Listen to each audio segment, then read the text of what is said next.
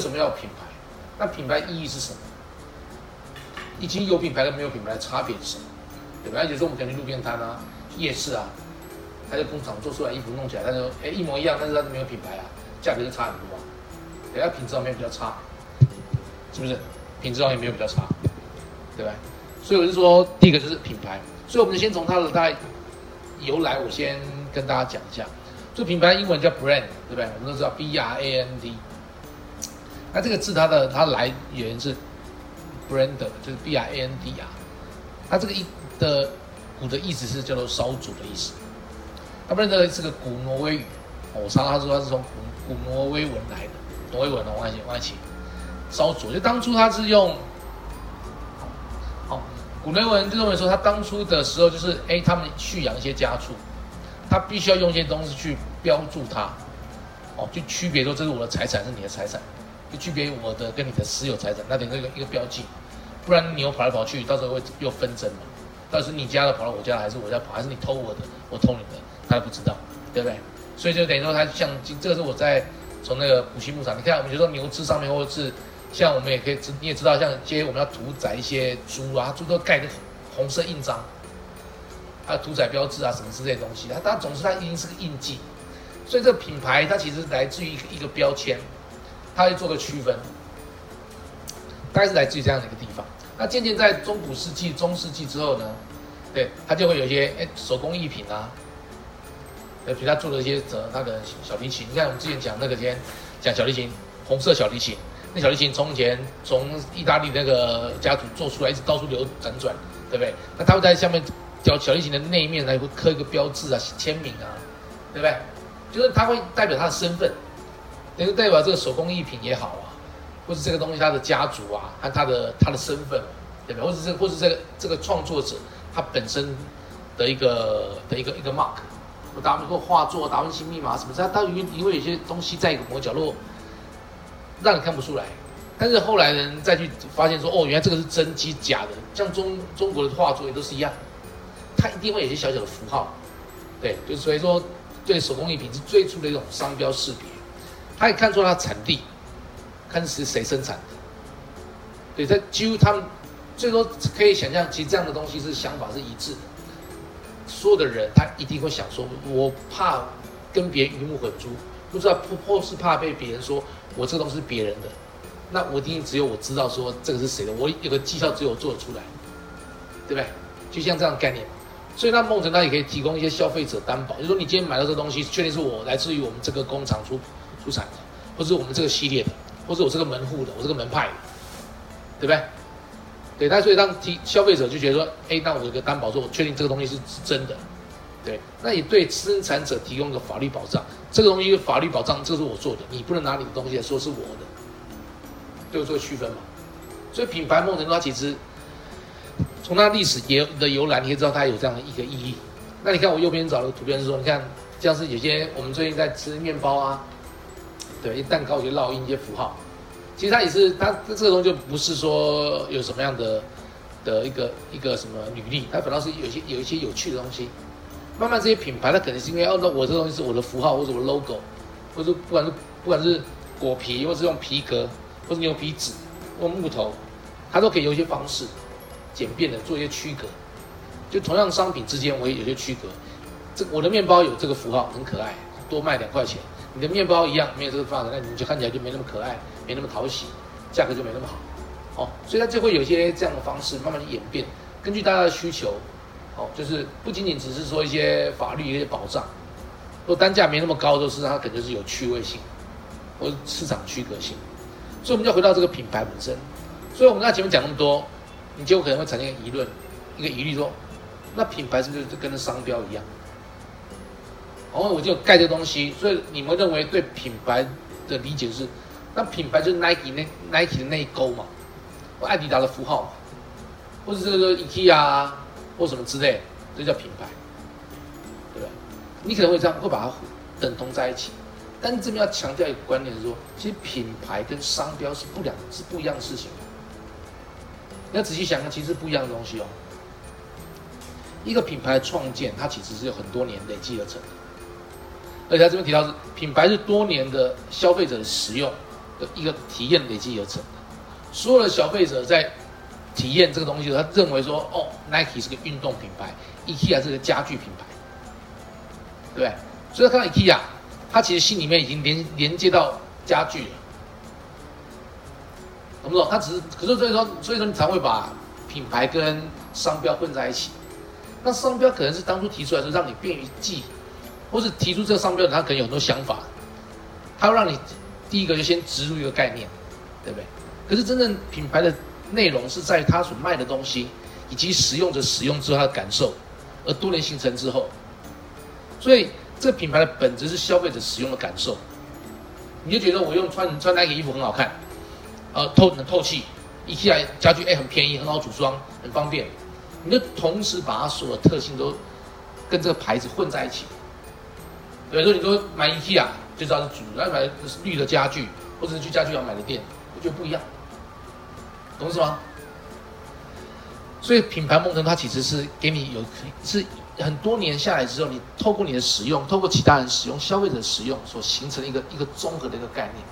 它不单单只是说这 IKEA 这四个字而已，一个一个标签而已，懂不懂？所以说，商标是一个识别的标记。哦，你是 IKEA，或者什么绿的家具，或者什么一个什么说，Whichwood 什么之类的。但是他知道他背后，他是这是做原木系列的啊，这是专卖原木系统的家具啦，它一定是有差别的。哦，所以这个地方就品牌不要跟商标混在一起。哦，所以我们从牛津字典里面查到一个品牌，他说牛津字典认为说品牌是证明所有权，而且作为一种质量的标记。就当你多年使用这个样的东西之后，你就认定说，哦，那这个品牌有一定的价值或一定的质量，它的内容是什么东西，或者这家餐厅，或者这个东西它有一定的认证之后，它一定有一定的质量，对不对？所以也就是说，当品牌形成之后，即便你是企业本身，它无法任意单方面修改品牌内涵，因为这个品牌内涵是除了我们卖的人提供之外，也是消费者认定。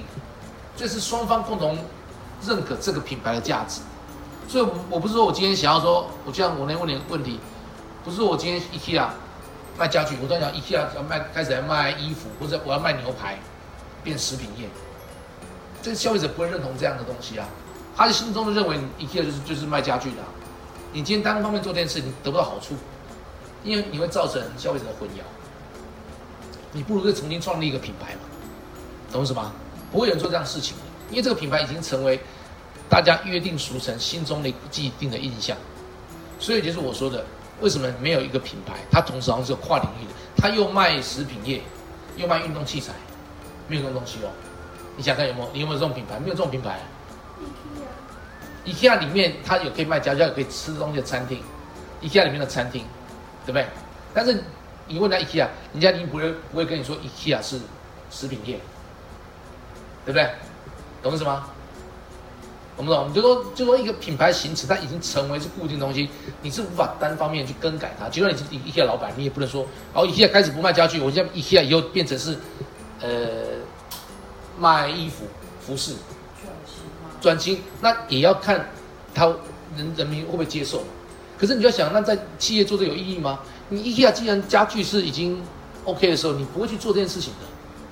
所以它的，所以它的内涵是不会改变的，你懂吗？不能任意改变，因为没有意义啊，也没有好处啊。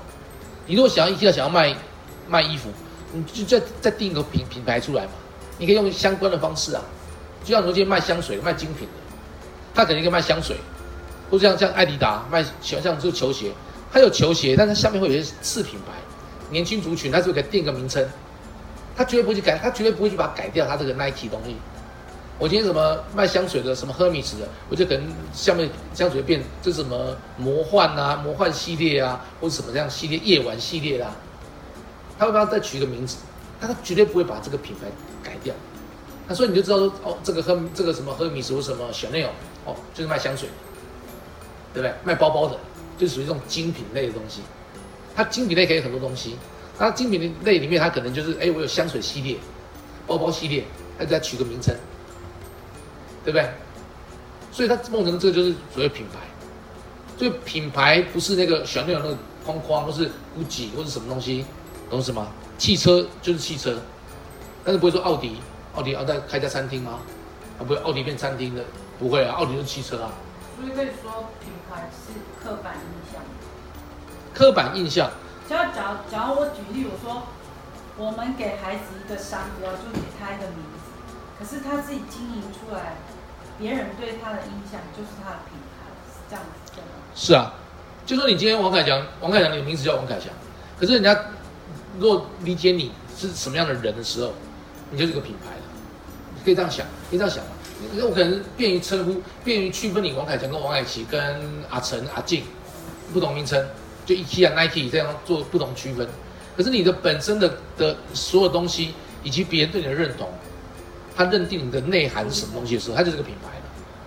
就像妈妈所说，这种一直一直是一样，因为你这你不可能单方面，我一样现在要当好人的，那你当好人不是用讲的啊，是别人觉得你是好人，他才会认定说王凯强等于好人这个东西，它是个它是综合的一个表现，而不是说我今天好，我今天要当好人，我决定今天要干嘛干嘛干嘛，我决定今天要什么之类。问题是他需要一个时间，就是所谓的今天企业跟消费者之间要共同来对这个品牌下定义，它才会成为品牌。哦，所以这个东西我来说有有别于说，呃，跟商标不一样。所以也就是说，不是你叫这个名字就一定 OK 的东西。但是当品牌形成之后，品牌出来的东西，人们会给予它有一定的相的信赖信赖感。这就是这就是当初所谓的为什么要有个商标，因为你这个东西代表是它有品质嘛。所以龙金字典说它证明所有权作为质量的标记。你只要是这个系列出的东西，因为你已经有多年的一种使用经验，我们相信。对不对？所以说今天你看前阵之前，Toyota 车子一阵子会发现说，哇，他他的车子有问题，这个品牌形象突然大打折扣。以前车子大家对品牌说它是好车子，是稳定的，是是施工没问题的。突然被发现说他车子有偷工减料什么之类问题，哇，这多年形象这突然就大打折扣，对不对？人家就会对说这个品牌您的东西，他可能就不是那么信赖他的，它产生的一些效益就是。对，现在人家就会认为说，哎，这个车子可能没有像以前那么好，对不对？懂是吗？我说品牌知道，所以我现在举几个，就是说有趣的一些品牌，那以及说这个品牌它当它是怎么怎么怎么被命名的，那这个就蛮有趣的。其实就是你可以知道说啊，比如这个品牌叫阿妈众，对不对？然后阿妈众他当初就说他他要取这个名字的时候，比如说他就觉得说，那他要先取一个用 A 开头的。因为 A 开头的搜寻，就马上跳，马上快跳出来。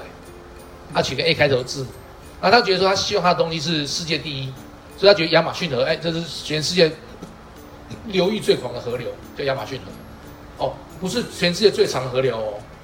记住哦，亚马逊河是全世界流域最广，它的它的它的不管主流支流，它的流域面积最广的，对不对？世界第一条世界最长的河是什么？尼罗河，对不对？但流域最广是亚马逊河。哦，这一个南美洲，一个在非洲，不一样，对不对所以他就取个阿妈众，在第世界第一，他就希望它的它的分布能够最广，取个好彩头之类的，反正就是很单纯一个想法，对不对？所以我们帮你叫取什么名字，总是有一个想法。王凯强、王凯奇总的想法，他就总是一个，你没什么理由，是决策一个一个 idea 一个灵感而已，对不对？好，好，那 Google，你看这，他一，你看他 Google 商标这样这个东西。那 Google 知道由来什么东西吗？一个一 Google，一 Google 等于十的一百次方。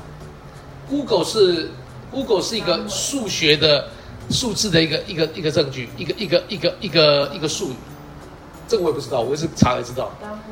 对，就是我们讲说十的一百次方叫一 Google，G O O G O L，不是 G O，是 G O O G O L，叫一。十的一百三，就一个很大的数字的意思。所以他当初会想说要做，就想说那我就用这个东西，Google，因为他你看他是在做这东西，他做一个很庞大的东西，一个巨大的数字，取它庞大，取它无限的意义啊。十的一百次方多大，你能想象吗？对，所以它就是一个像像我们讲一个一种天文数字的概念嘛。所以十的一个，就像我们讲说一个一个 million，一个一个一百 million，或者极小到一一个 micron。对不对？它有一个 micron，一个一个一个特别的英文字嘛。一个 Google 就代表十的一百次方。哦，所以 Google 它当初取的就是，他就想说，哎它用一个用一个巨大的数字，数学术语叫 Google。这你就知道它来又来自这个东西。那 Starbucks 我们常喝的咖啡，那 Starbucks 它命名是取自于《白鲸记》里面，在这个这个《白鲸记》里面，这个这个人物他是叫就叫 Starbucks，那他很喜欢喝咖啡，所以就 Starbucks。而且当初他们在就取这个咖啡，在当初其实它是从漂洋过海，所以是一个一个大海浪漫的感觉，还有这种那个咖啡这种远渡重洋历史，就取了 Starbucks，所以一个这样的一个符号，还有海的感觉这样子，我不知道那个它的由来是这样子，就是《白鲸记》里面的，对不对？那 Sony，对不对？日本的 Sony，它也是来自于，它是有两个字，对，它是声音，它是是一个，它是一个来做声音，它一个它是两个英文字，Sony 跟 Sony，就是一个对于声音很灵敏的的人，要把两个字结合在叫 Sony，S O N Y，就代表说他们是对声音非常非常聪明伶俐的意思。那 Sony 一开始是做音响的、啊，他做音响，他做他做声音的嘛。那猴子阿贝他之前在 Sony 上班啊，他要做他要做音做声音的，所以他们当初取这个名字就是说你是对声音非常聪明伶俐的一个一个一个一个的一群人的一个东西，就叫就取名叫 Sony，S O N。哎，这个你看这么多年大家都知道，只要 Sony 就是音响、影音、电视，对不对？它就是有一定的保证。只要是 Sony 的荧幕，它一定比别人贵，一定比别人一定比别人贵，不用想什么别人打不过它，它一定比别人贵。对。乐高，对不对？就丹麦语，乐高丹麦丹麦做的嘛，对不对？那乐高当初就是它的也是丹麦话，叫 leg got，那个就是丹麦语，就是尽量的玩，玩的开心的意思。所以就这样，乐高玩就玩玩，就想要就尽情的玩的意思，就是乐高。对，它就全就两个字 L E G O 合起来，就它它的曲。所以说你看它它这个品牌，已经知道它是是是个积木了。那他他的名称的由来，可能就是啊就当初讲啊，就就叫这名字好了，玩得开心呐、谁知道就这么多年下来之后，它就变成一个品，它变成一个符号，也是变成它的品牌，也变成他心中对它的这种认识。知道 Sony 就是做音响的，Starbucks 卖咖啡的，对不对？你就自然而然知道这东西的，那就好几个有趣品牌。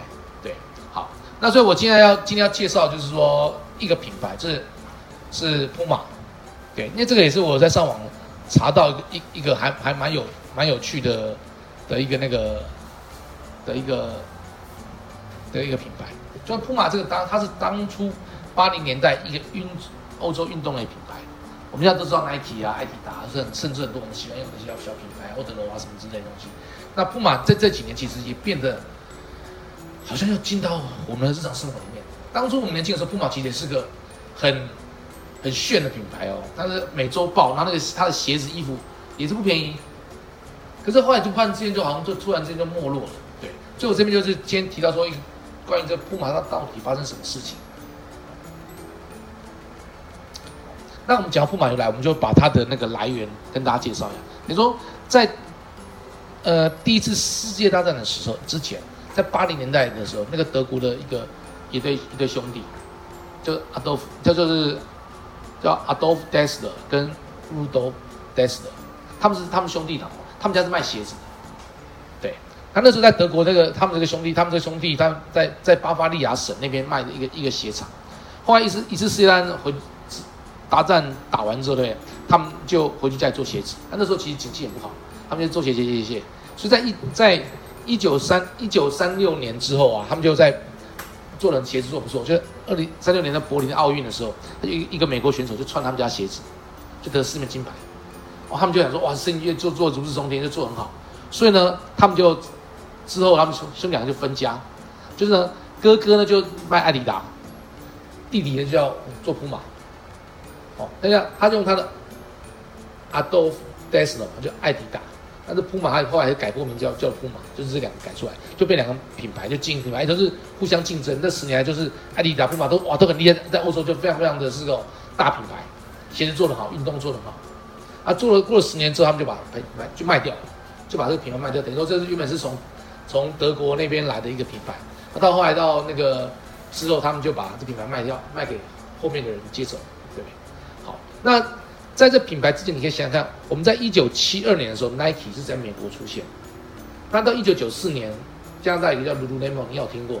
加拿大品牌，这新的品牌，跟就跟九六年的 Under Armour 是一样。哦，都是美国新的运动品牌出来。在这之前都是 Nike 啊、艾迪达、富马在他们天下。日本可能有什么美之弄、米之弄啊、泰格啊什么之类的。可是富马其实曾经在欧洲是很风光的。他一九五七年的时候做的这个美洲狮的 logo，对不对？那还有他的一九五八年做的跑道标，这点它很经典的。就是普马，你看，就他其实很很漂亮，你你你就知道他是普马。他真的是后来呢，就是在，哦，哦，啊，在那个在那个年代，他其实也是赞助很多的一些体育的一些系列，比如你看有那个这个是比利，哦，然后还有一九六八年的一些那个奥运一个比赛抗议那个种黑人种族起来就把手举起来，像今年不是有一个吗？今年不是有个手打叉的那黑人，对不对？他觉得怎么？那当初就已经有人过这种事情，还是两黑人穿了普马得奖之后把手举起来，他就抗议那时候的那个对黑人的一些种族歧视，就是普马，对。那还有篮球选手，还有马拉多纳足球，马拉多纳跟比利，你看那时候是那个天王级的，一九六八二年、六二年那时候是几乎是天王级的最最最红的选手，对不对？然后这个是 Boris Becker，德国金童，打网球的。然后到二零零二，泽连威廉斯。还有闪电波特，都是穿波，都是穿普马的衣服、鞋子，你就知道普马的，它其实那时候哪有什么艾迪达、Nike，那根本就是，对不对？那是耐 Nike 其实是 Jordan，Jordan 鞋子 Nike 把它弄起来了，你懂是吗？大家都 Jordan，在那之前，普马你看，普马也是有纽约尼克队的的鞋子，所以在那个年代的时候，其实布马它就。NBA 的第一双签名球鞋就是布马的 p l y d e 你看美洲狮，然后他鞋子这样卖鞋子，这其实就还蛮时尚潮流，其实蛮好看的，就不知道性能好不好嘛。你看那个 Jordan 是因为弹跳力很好嘛，他鞋子好像喜他篮球鞋好像有气垫，然后你可以吸震，可以跳更高。所以我们年年轻的时候觉得觉得哇要买 Nike 球鞋，因为感觉好像原本没有跳那么高，但穿了 Nike 的球鞋好像可以跳更高一点点的感觉，都都会有这样的想法。这样那个气垫怎么样可以多跳一公分就比别人跳高可以盖人家火锅，对不对？但是 Nike 的鞋子，都呃，普马鞋它其实是这样，你看它其实都是这种这样的一个一个一个一个一个一个一个形式就很优雅。好，那所以它这 NBA 它也是曾经是也是曾经是很很火红过的。但是 没有换过设计师。啊，没有没有，然后然后然后然后到二零零八年，对，我们那天看过那个那个闪电波特的一些纪录片，一样啊。对，他的就是那时候主打是 Forever Faster，对不对？永远快人一步，对不对？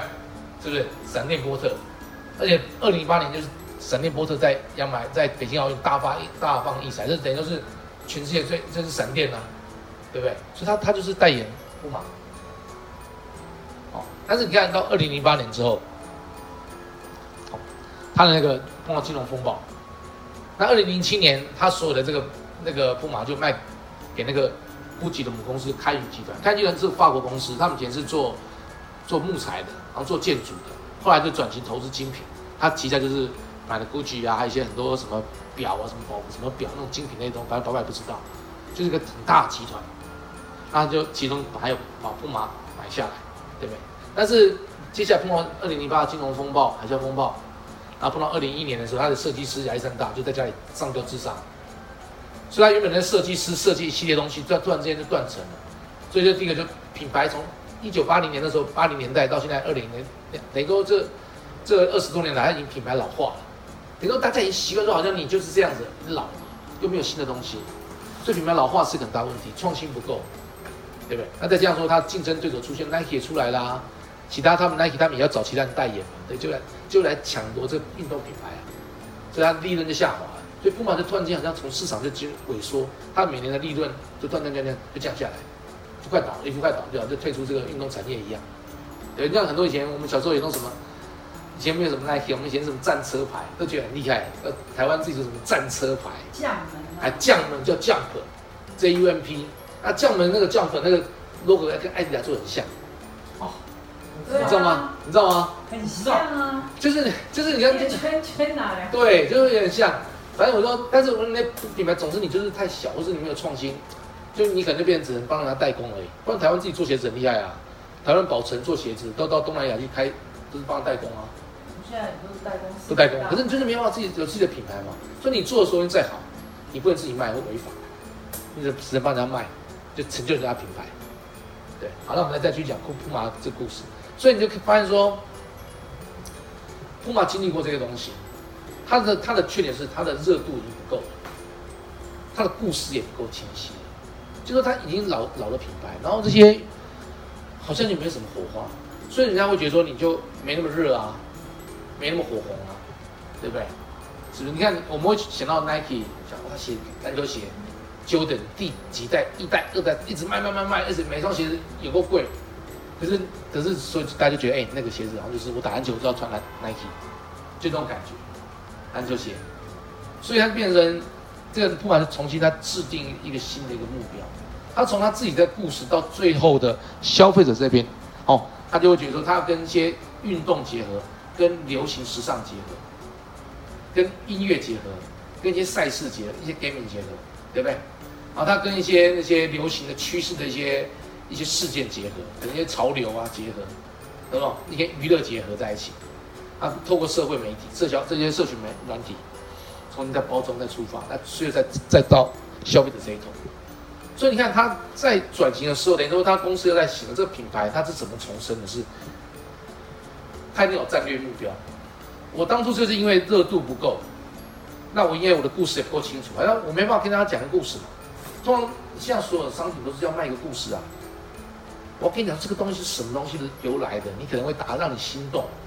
穿这东西可能会变得好像跟我一样很轻盈，不是我做这个穿这东西做瑜伽看起来很有造型，会变得舒适、很透气，感觉很有很有伸展，就很有感觉，柔软度变好或什么之类的。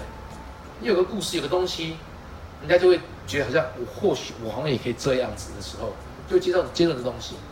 所以你看他一样，他一样找回就是他把他当初闪电波的那个。Forever faster，定成他的一个目标。我的不只只有速度上快而已，我所有的东西都要快哦。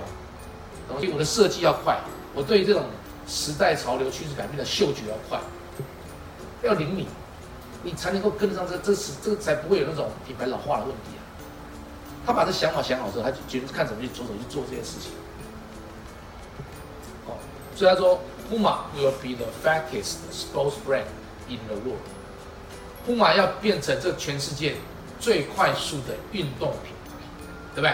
还有 Our brand mission，我们的策略是一个有一个最快的产品。那这个 fastest 不见得是说跑越快，万万不要咬手指头，对，懂什么？他肯定是我这个是必须要能够是最快、立先能够出来的东西，最符合大家需要的产品，对不对？还有，那我要找个最优秀、最厉害的选手来代言。对不对？搭配才才能才名副其实啊，对不对？还有 fast in reacting to new trends，这个是很重要。其实这个这个这个，你看这个铺马所设定这个 mission，去想想看，我们跟我们做人其实都是一样的。你必须要能够最快速反应，对新的趋势，对不对？你要能够应应它，要够快。fast innovation，最快速、最新的创新，对不对？不然你就会被淘汰，因为别人会一直不断竞争，对不对？Fast in design decision making，要最快速做决定，对不对？你要做决定，你要知道要往这往那往那边哪一步，对不对？还有最快速 in solving problems for our partner，对不对？他把顾客认为是他他的的伙伴哦，你要解决我们顾客问题，解决我们厂商这些问题。对不对？所以他所有的，不管是他的他的他一起协同的的东西，他都是他的伙伴。后面就会讲到一个叫做“布马时代”，就这个我把它也觉得是个很很很棒的概念。哦，就是他认为说，就不再只是说消费者之间的关系，所有的东西我有办法解决他的问题，他会让所有我们的所有的这个版图越来越大。他就用一个一种 partner 的概念来看待它。这跟你看我们前面讲那个那个我们讲联合国。对不对？是不是？你是要把它视为伙伴，这个伙伴的概念其实是一个很好的概念，对不对？是不是？其实一样，你看，所以你看，铺马它其实是是有跟得上这些东西的。那你看它怎么做？好，所以它第一个说要要提开欧的品牌热度，它结合球星，结合时尚，结合音乐，结合这些现在你有年轻人喜欢的东西，我就不是只是给只你给这些人跑穿，那他就觉得那就只那些人可以。可是如果你今天结合时尚，你日常生活都可以穿，所以这个也可以可以回到我们的感觉。我们最近去看 Puma 的衣服，觉得它变年轻了，变得比较有型哦，就变得不是那种好像只能运动时候穿，好像休闲什么时候穿的时候，你对 Puma 的感觉，我觉得它有点潮流潮牌的感觉。这是我自己的感觉啦，我觉得现在看不惯但我不见得会买它衣服。可是你发现说，哎，好像 Puma 不像以前是那种好像要去跟艾迪达、Nike 竞争那个运动系列的，它就变成出来说男生女生可能时尚或什么之类，好像有一些有一些那种风格，它不是那么正式，但是也不是那么的，好像是只能运动而已，你懂什么？所以你看它就会有它的，不管是在选手。或在他的这个这个团队一些什么球队里面，或是一些社交的名人，celebrities，就是他一些一些名媛，他们穿的这种衣服，就是哎，一些一般他可能这些社交名媛会穿的可能是些 Gucci 啊、小内哦那种大品牌那种名牌，哎，可他会在一些比较可能一比较 casual 的场合就穿普马的一些衣服，那你找到这些人代言，那这东西就是一定嘛，你一定要有人来帮你做些事情。民众就会效仿他，这样穿我也这样穿，他他他可以这样搭配，我这样搭配，哦，所以他这个第一个他是提高他的热度，啊，接着是他决定要重返那个篮球的市场，哦，因为之前篮球市场已经被那个耐艾迪达跟 Nike 占据，他就慢慢去找一些球星去赞助他们，啊，当然太已经很大咖球星太贵，他就没办法，他就慢慢找一些他觉得有潜力的或者选秀状元，他去找他。哦。各方面去找。啊，东西方，而且篮球也不是只有 NBA，其实在欧洲、每那像现在大陆也都很多篮职业篮球，他就去赞助这些东西。好，所以你看他的篮球的一个公司就这样子，先找到故事，结合他的商品，好，找到故事商品，他再跟他的那个球员结合，然后最后跟一些文化合在一起，这就是他所谓的那个篮球的风格吧。对于 Nike 来讲，Nike 以前都是在卖一个性能，好像你跳很高，对不对？可是他现在的铺马就变成说，哎，他可能有故事哦，对不对？他可能有故事啊，可能这个球员的成长背景啊，那球员的过程啊，球员的努力的东西啊，球员怎么样积极的认真练球，他怎么样成为一个球星的过程的故事，他把它结合在一起，那这样子就会更会打动一些年轻人去买他品牌，用他东西哦。啊，一样就是，他也会跟一些地方结合，也会跟一些球队结合，所以他不是只有在篮球，你看他也会有足球，也有橄榄球，对，澳洲橄榄球，还有手球，结合故事跟地方的特色，所以他就不会说，他就想说，那我们就不要说只是足球啊这些大家玩的东西，我觉得所有只要是运动有相关东西，我的铺马无所不在。哎，其实他很聪明，你知道是吗？他真的很聪明。他很聪明，对不对？而且另外一个最厉害是他对于女生这一系列，铺马是正那女生各个年龄层，它的女性多元品牌价值。因为这些年来，慢慢他开发女性的市场，从小女孩到青春到青少青春期，到可能就是小姐，然后到到再大大一点上班族，各个年龄层，他根据这些族群，他设计这多元的一些女性的品牌。但这个东西其实也是很厉害。非常非常厉害，这其实不管到到后来很多做瑜伽很多东西，他的瑜伽衣服都卖的非常非常好。对啊，所以聪明，因为你从小穿到大，所以品牌就忠诚。所以我就回到我们刚讲的问题啊。而且都妈妈买衣服给小我我回回到前面讲的问题，一个品牌的形成，它的内涵是消费者跟企业间定义出来。如果你一旦这样做之后，对不对？消费者就会认同说，那这个东西是可以这样做的，它就会变成一个品牌内涵。所以说，这个铺马它的转型，它其实在这个部分，它其实是，它是很到位的，哦，所以它在结合所谓的铺马的 select，就是说，铺马本身自己做东西，但是他就觉得说，那我还有什么方法可以结合？他就结合各种品牌，可是他可能做其他的设计或是潮流的东西，或者他可能做一些潮流 T 恤啊什么东西的时候，他跟他结合起来叫铺马 select，是一个铺马底下的一种一个品牌。可是大家知道说，哎。我可能今天是用一个一个一个品牌，但这品牌的可能的的能能见度，或是它的可能的品牌的知名度没那么高，但是我可以跟你用友善的结合方式，懂意思吗？所以对铺马来讲，它也有好处；对那个来讲，它有好处。对这些设计师，它原本是小众市场，它因为搭铺铺马这顺风车，它好像变得好像哎，也也寄生到一个比较大的一种，你懂意思吗？所以铺马的选择是，它可以跟结合其他草设计，那有他们自己的创新。那生产是有这些品牌自己生产，只是挂一个铺马 select，大家都就都都看到了，懂意思吗？这搭鱼帮水，水帮鱼的概念。所以铺马 select 在台好像在台北市好像有很多也是它的它的这些旗舰店，就是铺马卖铺马的东西，铺马 select 是说我把铺马名字给你，那你可以你可以卖你的这些东西，对不对？那给民众的多一些选择。有人会觉得说，我不想跟你都穿一样的啊，可是我想喜欢铺马，那我就选那个牌子，就选那个牌子。哎，刚好他们有同时和结合结合，哎，它就多一个选项。等于说你品牌加品牌就形成另外一种一另外一个一种综合体，懂我意思吗？好，所以说这代就是我爸爸所介绍这铺马这个这个东西，刚好就看查了之后，我觉得蛮有趣的。所以从铺马的由来，一开始它是艾迪达他们同个同个兄弟做出来的。到铺马可能慢慢哎没落了，到后来又再出现，对不对？即便我们可能没有说会用它的东西，可是我自己的感觉是铺马变年轻了，而且跟我当初认识的铺马是不一样。那它的 logo 其实还是蛮漂亮，当然还是蛮漂亮。对我我之前我有买过一两件它的 T 恤，也是就觉得穿起来也不全是运动 T 恤，但是也有些时尚感，所以它结合时尚啊，结合年轻这些东西，其实有达到这个效果。那其实这个东西说刚好跟大家讲，然后既要讲到品牌，就顺便提到这个东西。好，OK，那妹换你了。